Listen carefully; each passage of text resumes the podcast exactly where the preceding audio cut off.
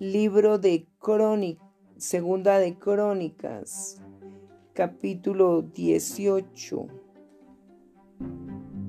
Micaías profetiza la derrota de Acab. Tenía pues Josafat riquezas y gloria en abundancia y contrajo parentesco con Acab. Y después de algunos años descendió a Samaria para visitar a Acab por lo que Acab mató muchas ovejas y bueyes para él y para la gente que con él venía, y le persuadió que fuese con él contra Ramón, Ramot de Galaad.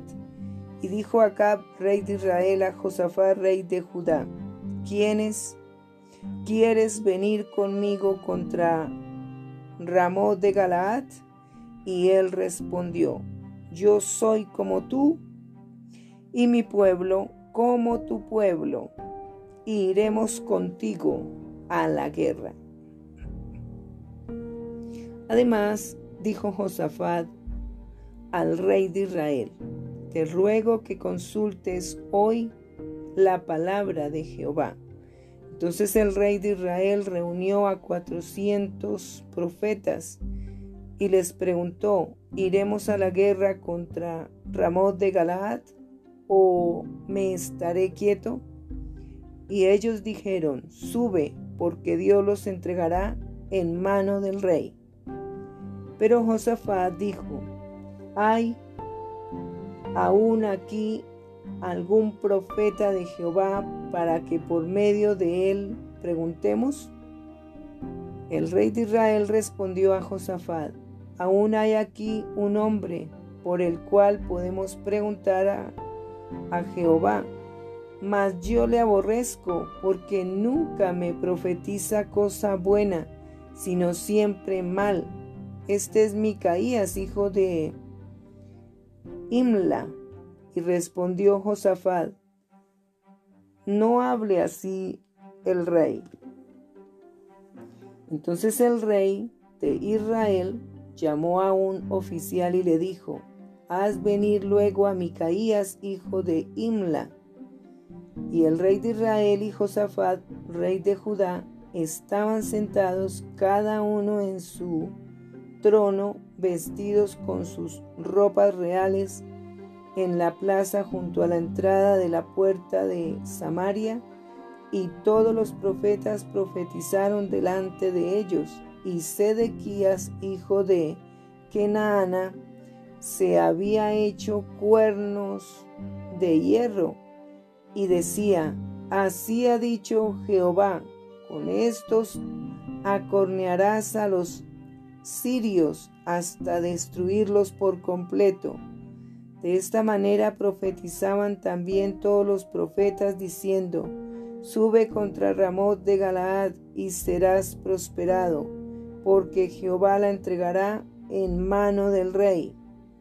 Y el mensajero que había ido a llamar a Micaías le habló diciendo, He aquí las palabras de los profetas, a una voz anuncian al rey cosas buenas. Yo pues te ruego que tu palabra sea como la de uno de ellos, que hables bien. Dijo Micaías, vive Jehová que lo que mi Dios me dijese, esto hablaré y vino al rey. Y el rey le dijo, Micaías, ¿iremos a pelear contra Ramot de Galaad? ¿O me estaré quieto? Él respondió, subid y seréis prosperados, pues serán entregados en vuestras manos. El rey le dijo, ¿hasta cuántas veces te conjuraré por el nombre de Jehová que no me hables sino la verdad? Entonces Micaías dijo, He visto a todo Israel derramado por los montes como ovejas sin pastor. Y dijo Jehová, Estos no tienen Señor, vuélvase cada uno en paz a su casa. Y el rey de Israel dijo a Josafat, ¿no te había yo dicho que no me profetizase, no me profetizaría bien sino mal? Entonces él dijo, Oíd pues palabra de Jehová. yo he visto a Jehová sentado en su trono, y todo el ejército de los cielos estaba a su mano derecha y a su izquierda. Y Jehová preguntó, ¿quién inducirá a Acab, rey de Israel, para que suba y caiga en de Galaad? Y uno decía así y otro decía de otra manera. Entonces salió un espíritu que se puso delante de Jehová y dijo, yo le induciré. Y Jehová le dijo, ¿de qué modo? Y él dijo, saldré y seré espíritu de mentira en la boca de todos sus profetas. Y Jehová dijo, tú le inducirás y lo lograrás, anda y hazlo así.